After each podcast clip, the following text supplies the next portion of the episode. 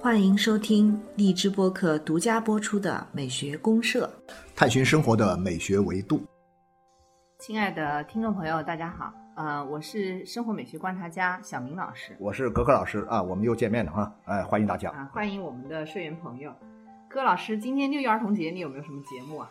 节目开始以前，首先要祝这个广大的儿童们这个节日快乐啊！应该还大孩子、小孩子都大孩子还对对对，因为我觉得这个儿童节呢，它不光是一个简单的年龄的概念，嗯，它可能跟一种心态也有关系。对所以呢，我们还是更希望是什么呢？就是说，所有怀着一颗童心的人嗯，啊，节日里面都很快乐。对对，希望我们都拥有一颗童心啊，拥有一颗童心。对的，那我们今天就来聊那童心吧。童年之美呢，其实美就美在这个童心和赤子之心这个上面。啊对对，这个题其实蛮有意思的对。哎，童年这块，柯老师，我们有没有一个非常切题的音乐那毫无疑问有啊，啊？就是说这个，而且我相信大家都对对对，应该多多少少都知道，或者说都听过的，就是这个舒曼的一首钢琴组曲啊啊，叫《童年情景》哦啊，《童年情景》非常非常著名。当然，最著名的是其中的一段，嗯是其中的第七首，好像是叫《梦幻曲》。啊对对对特别美，特别美啊啊，特别单纯，特别美。呃，但是呢，我觉得我们这个节目呢，我们可以来选听三首吧。嗯啊，选听三首。呃，先听其中的第一首第一首啊，就是这个叫《异国和异国的人们》哦啊，这是第一首啊，特别有意思，大家可以是不是以儿童的眼光来对看？以儿童的眼光对，因为这个曲子是这样，就是说是这个舒曼呢，他和克拉拉在谈恋爱的时候，啊，因为他比克拉拉要大十岁。嗯。啊，然后呢，他喜欢上克拉拉，克拉拉对他当然也挺喜欢的，但是呢，克拉拉的父亲，也就是他的钢琴教师啊，老维克，特别老维特别是吧这个，对对对对对，就 就特别阻挠。就很不喜欢这个这个很疯狂的年轻人啊，然后呢就各种阻挠，但是呢架不住这个苏曼这个人呢就是特别顽强，嗯嗯。啊特别顽强，而且他当然是特别的真诚，所以说呢他就一直追，一直追，追到这个克拉拉二十岁的时候，嗯那克拉拉二十岁，那个舒曼三十岁，嗯然后呢他们才结婚。哦啊，那么在这个过程当中呢，他们就不断的去有很多的书信往来。嗯嗯但是这个时候，他们的书信有的时候是什么呢？就是说，舒曼经常会把自己作曲写的这个曲子啊啊给这个克拉拉听。啊那克拉拉是什么呢？克拉拉的钢琴弹得特别好，嗯对啊，是那个时代最著名的女性啊，女性的钢琴家。嗯所以呢，他写的这个曲子实际上是想给这个那个谁弹的啊。哦所以说，他当时就从自己他在二十八岁左右的时候，嗯。写了很多这个小的钢琴曲，都是在回忆童年。他觉得他和克拉拉在一起的时候啊，嗯。就特别容易找到一种童年的这种很美好的感觉。哦啊，所以说说他那段时间热恋期间呢，嗯。他写了很多关于童年的回忆啊哦的这样一种类似的钢琴曲。那这些钢琴曲呢，他后来从这个大概有四十来首钢琴曲当中选了这个十四首。几首对。啊，选嗯。了十四首呢，就起了个名字叫《童年情景》啊，就做了这么一套曲子。那么第一首就是我们现在马上要听的这个《异国和异国的人们好，那我们先》啊，先听一下下啊，嗯，OK。《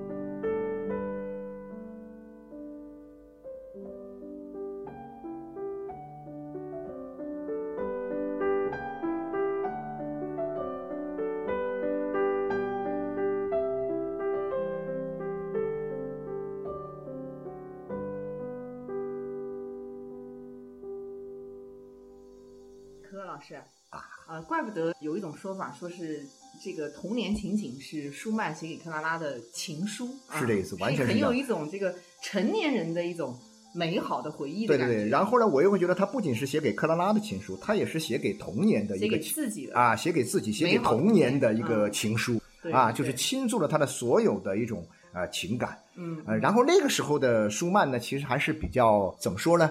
就跟后面不一样，我们大家都知道，后面舒曼挺惨的。他后面他这个，因为他得了这个精神病啊，精神崩溃了，他各种精神病，还要自杀呀，然后干嘛什么的。但是他早年那个时候，三十多岁以前那段时间，人特别单纯，特别明朗，特别这个浪漫啊。所以说，他那是被称为是当时那个时代的浪漫主义音乐的一个领军人物啊，这一个代表。对，没错啊。所以这个曲子呢，他既是写给康纳拉的，又是写给他自己的，同时又是写给他们共同。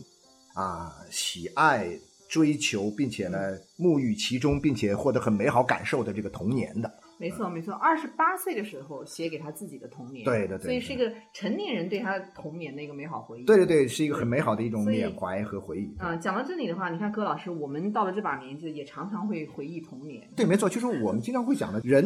到了一定的年龄就会开始回忆了。我不知道这个小明老师，您大概是从什么时候开始回忆哈？我从这个其实从三十多岁开始吧，就会慢慢的就会有一点点喜欢回忆以前的一些事儿。对，当然可能到了四五十岁以后会回忆更多。但是呢，我发现从三十多岁一直到现在这二十多年时间里面，回忆的最多的还是童年。对对对啊，就是我估计每个人可能都差不多，回忆童年是回忆的比较多的。是因为童年有很多回忆呢，它其实真的是伴随人一生的。对对对。对，不过说到这里呢，柯老师，我们对童年这个词呢，就可能还是有一些咱们的听众朋友不一定那么清晰哈。啊啊。因为讲起童年呢，在那个呃有些定义上面，他会把它划为，比如说是呃十四岁之前。嗯。但是有些人认为呢，童年它可能是。你像舒曼写的这个，好像就是他六岁到十岁这样的一个对对对对对对，但是也有人认为，比如说十二岁之前，对。这个其实就是说，他划分的方式是会有点不一样。对，比如说小学阶段肯定是童年没错。对，但是到了初中，一般我们说少年，少年，然后到了十八岁以后就是青年了。对，啊，就青年，或者说青少年啊，青少年合在一块说。对，所以我们今天聊这个童年，应该还是一个大一点的概念。大一点概念，对。对，就比如说是十岁以前。对对。这是好像是世界卫生组织的一个 官方的一个比较标准的一个划分哈。那这段时间呢，其实是人生当中的第一个时段啊，成长的一个很重要阶段，很重要的一个阶段。那柯老师，您对于童年的这段的回忆的话，你如果说对你非常有影响的，也很美好的，大概是怎样的一种回忆？是这样的，就是我觉得这个跟什么有关系呢？嗯，我觉得是跟时代有很密切的关系啊。呃，我们这代人的这个童年，六零后的童年啊，那个时候呢，基本上是六七十年代那个时候，六七十年代其实那个时候呢，跟我们今天这个时代呢很不一样，差异特别大，差异特别大。嗯，呃，其实一个最显而易见的差异，显然是什么呢？就是说那个时候呢，什么都没有。物质啊，物质的东西特别乏匮啊，然后呢，我们的生活呢各个方面呢，就其实处在一种相对比较贫穷的状态了。嗯，呃，但是呢，其实，在那种相对贫穷的状态当中呢，童年却仍然是很幸福的啊。我就会想到，童年的幸福可能一方面是父母不管怎么样。家里再怎么穷，或者说再怎么这个揭不开锅，始终这孩子这个呃肯定还会得到很好照顾啊，该吃该怎么着都是会有的。但是呢，就是在这种情况之下，其实我感触最大的还是一种什么呢？不光是物质上的，更多的还是一种什么？就是呃那个时候啊，我们的童年呢，基本上是一种相对比较撒野的一种状态啊，就是说不会像今天这样啊，被很多的紧箍咒紧紧的这个箍着。你比如说我们那时候基本上。上学，说实在的，也就是课堂上就就叽叽喳喳啊，就是这么混啊。然后呢，下了课了也不回家，就在外面瞎疯瞎玩儿啊，就是各种玩儿。我就会感觉到，我们那个时代的童年呢，其实一个很重要的主题就是玩儿，玩的很开心。我听起来是一种很自由的、很自由的状态。然后呢，家里也不怎么管，除非你惹祸了啊，大家孩子们打架了啊，爹妈这时候才会出来管一管。一般情况下根本不管。那么最多到一个什么时候呢，才会有这种情况说，哎。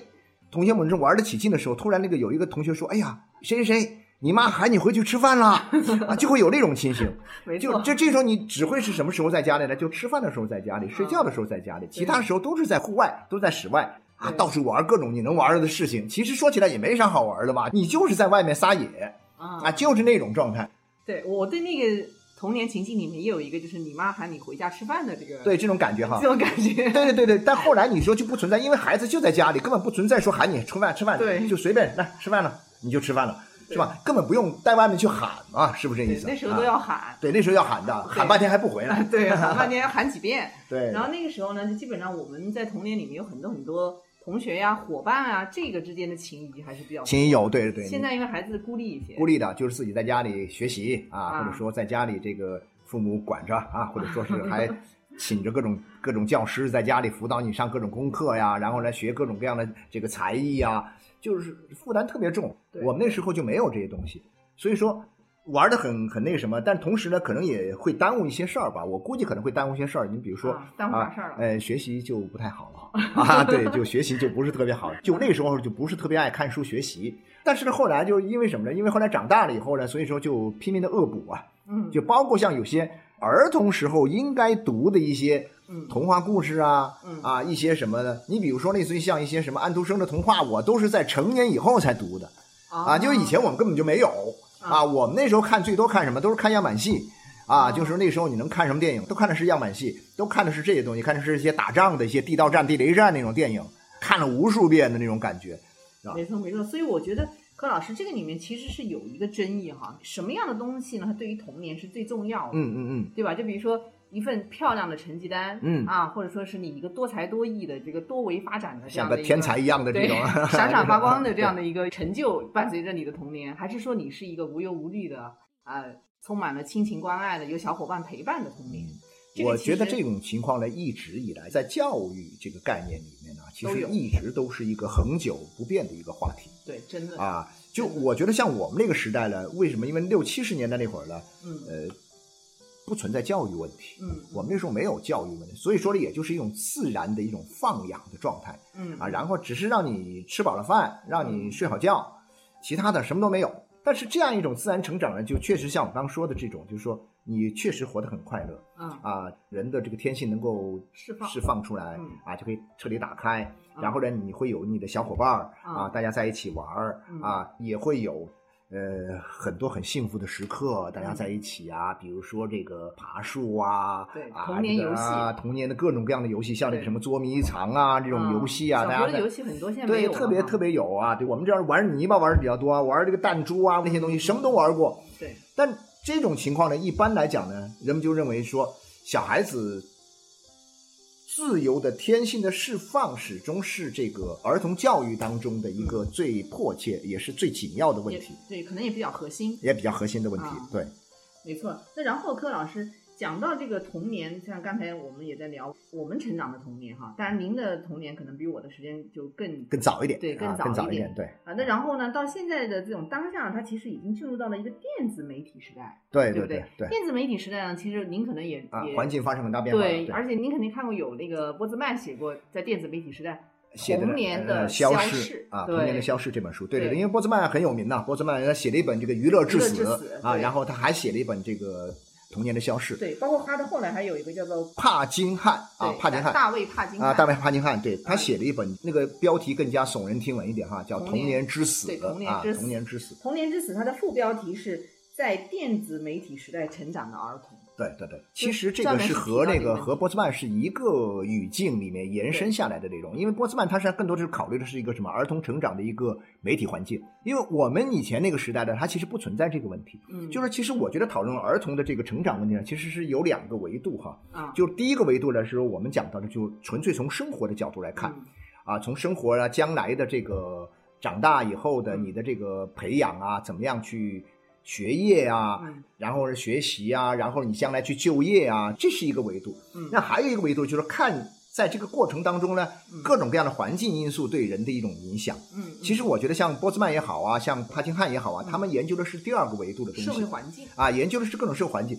那这种社会环境呢，其实以前的时代里面，我们没有觉得说像媒介对一个孩子们的这种成长会有多么呃不好的影响。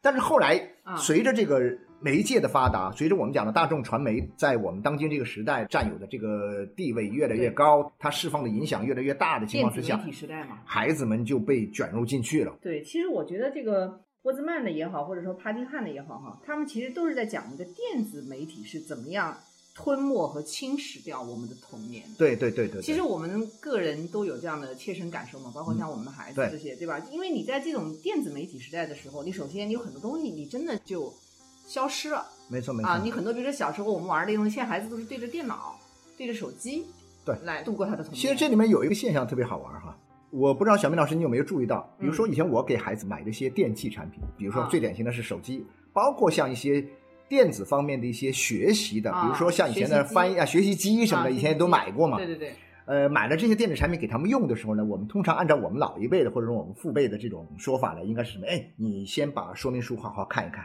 啊啊，好好看看说明书，然后呢，学会正确使用这个东西。第一步怎么着开机，第二步怎么怎么怎么样啊？我们会要求他这么去做。嗯，但是通常我们孩子有一个特点是什么？我就发现呢，这个孩子和这种电子媒介啊，有一种天然的这种融合度啊融合度。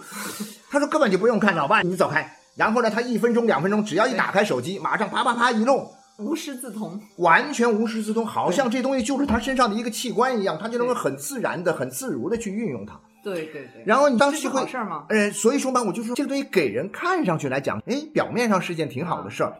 然后呢，我又会想起还有一个这个就是叫什么？呃，美国一个人类学家，一个老太太玛格丽特米德啊啊，玛格丽特米德她曾经说过一个理论，叫什么？叫后域文化理论。啊，这个后育文化理论强调的是说什么呢？就是说到了我们今天这个信息化的时代以后，嗯这个孩子们呢，已经是什么呢？已经不是听家长的了。啊啊，因为以前那个时代，孩子们必须听家长的。嗯它分成了三个年代嘛。啊啊，第一个年代叫什么呢？叫前域文化年代。啊前域文化呢，这个域是那个比喻的喻啊，对喻式的喻啊，前域文化。嗯前域文化呢，一般来说是年轻人听老年人的，嗯老年人德高望重，他说话算数啊，一切东西都是真理的代言啊和这个化身他信息获得啊，信息获得，因为他靠经验，对对。他靠经验获得知识，所以说他活的年纪长，活的岁数大，他当然经验就越丰富，所以他具有这个各种权威性。嗯嗯。到了中间这个年代，比如说到了十八、十九世纪以后呢，就出现了一个什么叫并育，就是相互学习的阶段，嗯嗯。已经不分年龄、不分什么了，因为啊。大家取长补短，各有各的长处，嗯。再加上大家都是平等的嗯。啊。然后呢，就是说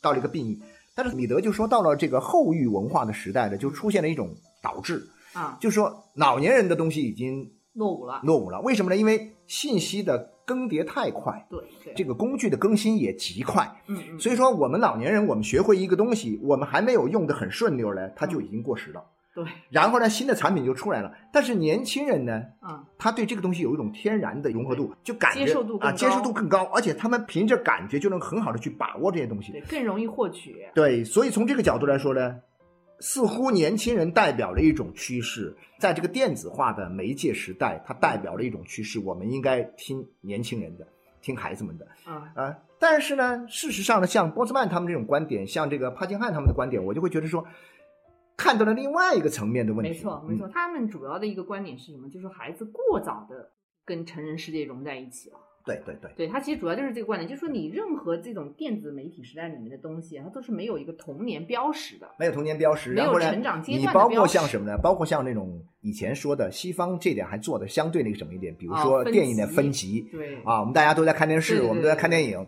有些呢是儿童不宜看的，多少岁的可以看，有些是多少岁可以看，有些是家长带着孩子能看，有些是完全不能看。对他会分啊，级它会分一个级。对那么这样的话呢，就可以确保了某种意义上的这种标签，啊就标识，啊标识性。他会对尽可能做一点标识啊，但这个我们国内可能后面还需要再啊，以后可能国内我估计可能很快也会有这个东西。对对，但这种啊没有标识其实很可怕的，他就确实是把孩子这种童年的很多差异化的东西抹掉了。嗯那其实从这个意义上来讲，确实童年就消失了。对啊，你看，比如说我举个例子啊，说在我们家的时候，我孩子以前读书，他中午放学回家了，啊中午放学回家，那么说中午嘛，上午学了一个上午下午这个又还要学好几个小时，啊然后呢，中午呢，我这做着饭啊，他就在那看个电视。啊这时候中央电视台那个中午的电视是什么节目呢？是这个法制节目哦，什么社会与法啊，社会与法这一类的节目。好家伙，全是杀人放火这种类似的节目。哎呦，看得我这头疼啊！我说，哎，我说孩子，你能不能不看这东西啊？他说，那我看什么呢？中午各台都是法制节目哈。那我说，你就干脆你就看看书还不行吗？他说，我上课已经看了那么久的书了，我现在头疼，哦我先看看电视放松一下。所以我就说，那那就干脆这样，我就给你放点儿好看的一些碟吧，哦比如说一些这个叫什么啊，一些风光啊，一些这个世界名胜的啊、旅游名胜的一些地方的，我说你看看这个还行吧。所以说，这确确实实是一个很大的一个问题啊。没错，嗯是一个很大的问题。我们现在所身处的社会环境里面，这个童年确实是就很容易啊，很容易会过早的，他太早的进入成年人的世界，对，所以经常你会发现，正因为这样一个结果，就会导致一个什么样的情况呢？就是说，就会很容易把我们成年人的压力转嫁到小孩身上。对。而且他很小的时候就，而且他还真的是感同身受啊。对，因为他很成人化。对啊，他已经成人，他已经能看到这个世界的真相了嘛。本来我觉得有些事儿不要太早让孩子们看见真相，没错，是不是？没错啊。你比如说他小时候，很多小孩都相信圣诞老人嘛。对啊，对啊，对。但你很早就告诉他圣诞老人是假的，那糟糕了。然后这个就所以你看那个流行歌曲也这么说呀，童话里都是骗人的，你看都都这么说，那你这个，我觉得这事真不靠谱。所以说，没错没错。卢梭以前在这个什么，卢梭在他这本很重要的关于教育的这个著作《艾米尔》艾米尔里面。他强调小孩子们在十几岁以前根本就不要去接触功课，都不要学。他最重要的是跟自然亲近。对他不要被成年人的世界污染。对的，不能用成年人。对的，因为以后你要再去洗这个东西，你洗不掉。所以这是一个方面。还有一个方面呢，这个电子媒体对孩子的一个影响，我觉得还有一个很重要方面是什么？就是说，是他那种看世界的这种眼光和方式，包括他的语言表达方式，嗯，会受这个互联网的这种影响。因为这些方式也是很典型的。你比如说。它是不分年龄的啊，这些方式，网上的这种表达的方式，它是没有说孩子的表达方式，然后呢成年人表达方式，它哪种方式受欢迎啊？你比如说很多成年人的这种带有一点点这种隐晦的隐晦的这个色情呐，或者说一些东西的这样一种。那种话很流行嘛？对啊，这种话在网上会特别流行。那小孩有的时候很小，十来岁他就已经看到这些话，而且还学会用这些话来说很喜欢用啊，这样特别。虽然他也不知道什么意思。对对对，他因为这个很搞笑啊，因为小孩总喜欢很搞笑的一些东西嘛。他喜欢一些新奇的。对对对对对对。这些我们觉得童年啊，它其实是每个人的一个底色来着。对。就对于这个人的一生啊，其实都有一个非常。投射的作用，对，其实你无论长多大，你的童年在你心里一直是有一个底色没错，没错，没错，其实是这样。对，所以我我们是觉得，如果说可能太早了啊，把这个底色搞混了，对，后面就很麻烦，对，影响一生的一对呢，我们经常会这样讲，就是说你突然发现，我们经常看一些这个电影啊，或者说是一些小说里面，就发现，哎，这个电影里面，呃，很多成年人出了问题，嗯，出了问题的话，这是心理医生给他来看，给他来这个治疗啊，或者说来那个。你会发现，哟，根源都在哪里呢？根源都在儿童的童年时代里面，心里蒙上的某些阴影，对，而且难以释怀，难以排遣，然后最后呢，急于成疾，对，啊，就会影响到他成年以后的这样一种行为，就影响到他心理的一个健康。对对对对对，对没错。所以讲到这里呢，我们还是希望能够更多的在内心里面保留这种对，所以说本真的一面哈。对，保持童心始终是最重要的。对，所以讲到童心，我就想起了这个舒曼。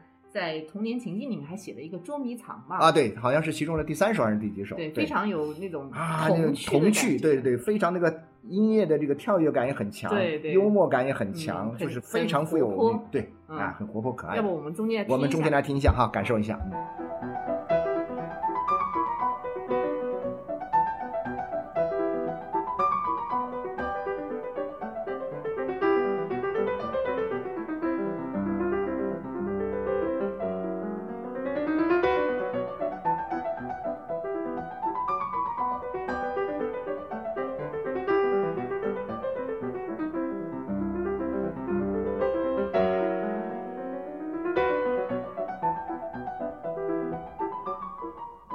那可可老师，咱们听完这个充满了童趣的音乐之后，我们就想到了这个童年啊。其实从美学角度来讲啊，它其实是跟我们经常会提到的一个赤子之心是有关系的。对，就是童年之美，美在它有赤子之心。对对对，赤子心，你包括赤子心这种说法，像中国的这种美学家王国维也提过。对对。那我们之前讲过一期傅雷的节目，还提到过。都提到这个，然后这更早是孟子提出来的。这个来源是从孟子。对，从孟子中来的，对，没错。那然后像西方来说的话，叔本华其实也提过，都提到过，在《天才论》里面也提过赤子之心这种说法。对对对。呃，所以我们可以来聊一下，就是从美学角度来讲一讲这个童年的美好，在于赤子之心这个方面。其实这个赤子之心，首先我觉得是要。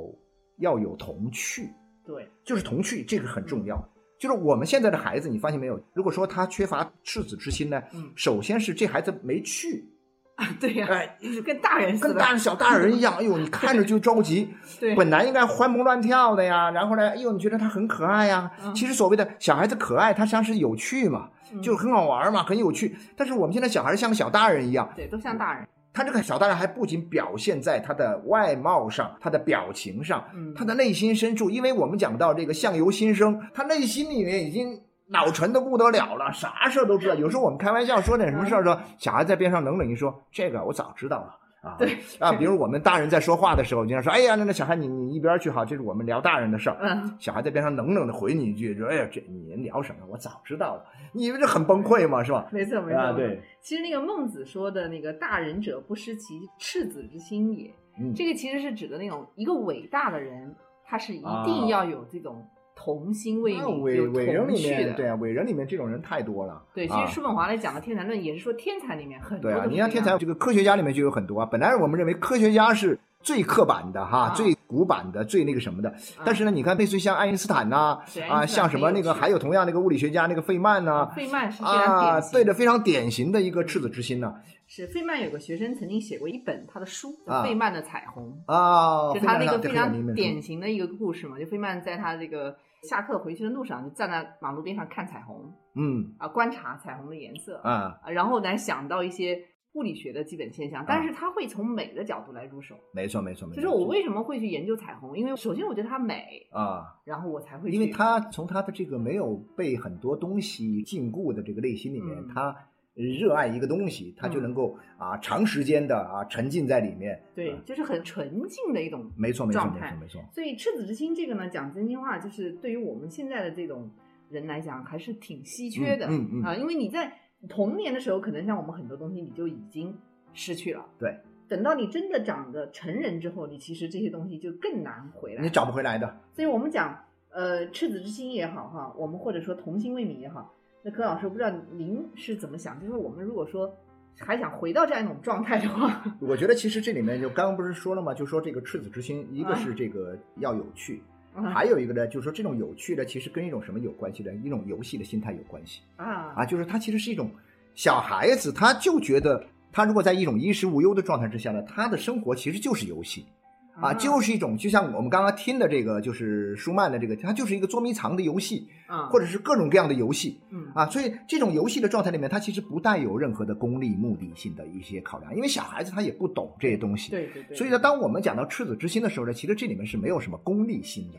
对对对啊对对，其实叔本华的那个赤子之心的解读，我觉得讲的挺好，它嗯好像是一种，就是对这种思想的束缚的一种解放。嗯，其实最终他可能是追求一种自由的意志，对对对，对吧？所以他可能就是呃自由的向往，对理想的追求，或者对美好事物的追求，甚至于就是说对这种思想禁锢的这个呃，相对来说它是一种解放，对都是一个意思，没错没错。就回到那种真善美的状态。是，然后呢这种 真善美呢，就是我们经常会讲的，为什么我经常会说，卢梭那种观念里面，他强调自然。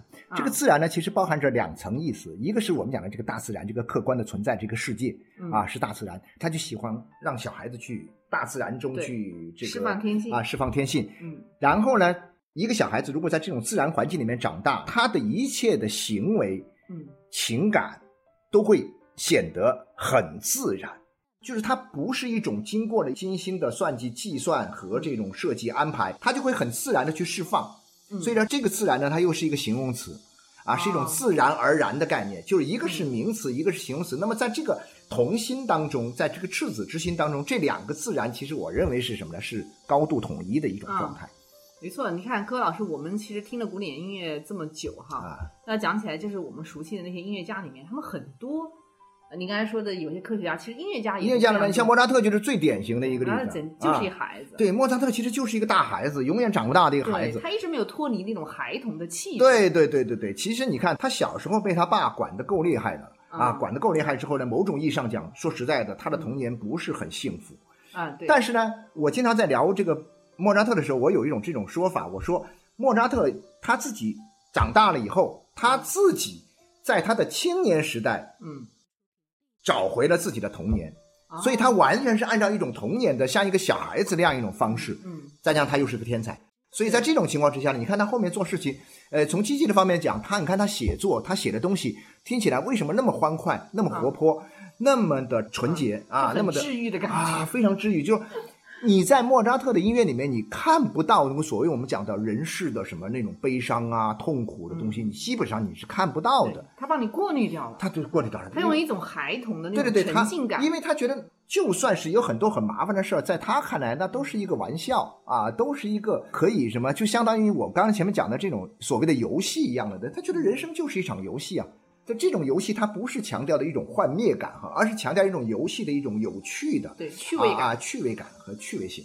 没错。所以说，这个很多的音乐家里面，除了这个我说的这个之外，还有当然我们讲到儿童的表现不一样，你包括像我们以前听过门德尔松的音乐，啊，门德尔松是一个乖孩子的这种状态。对啊，呃，这个莫扎特是一个有点调皮捣蛋，呃，对，俏皮的，喜欢恶作剧呀，啊，喜欢这个玩各种各样的搞笑的游戏呀。但是呢，那个谁呢？那个童年就是哇，很单纯，很稚嫩，但是呢又很纯真。对，我想起叔本华在讲到这个呃童年的时候，他有一句话就评论哈，就是嗯天真与崇高的单纯，就是哦他会透露出一种天真与崇高的单纯。是是是是是，这种天真和崇高的单纯呢里面会有一种什么呢？就是说有的时候会有一种，因为他天真，他纯真，他单纯，所以说会有一种什么，就是说哦，可能身上会有一些我们大人看来，哎呀，有点不妥的地方。嗯比如说一个孩子某些方面他可能不太懂礼貌啊。嗯，啊，他可能比如说见的人没有叫这个叔叔阿姨好就没有那啊个社会化啊，没有那种很社会化的东西。嗯但是呢，你会发现，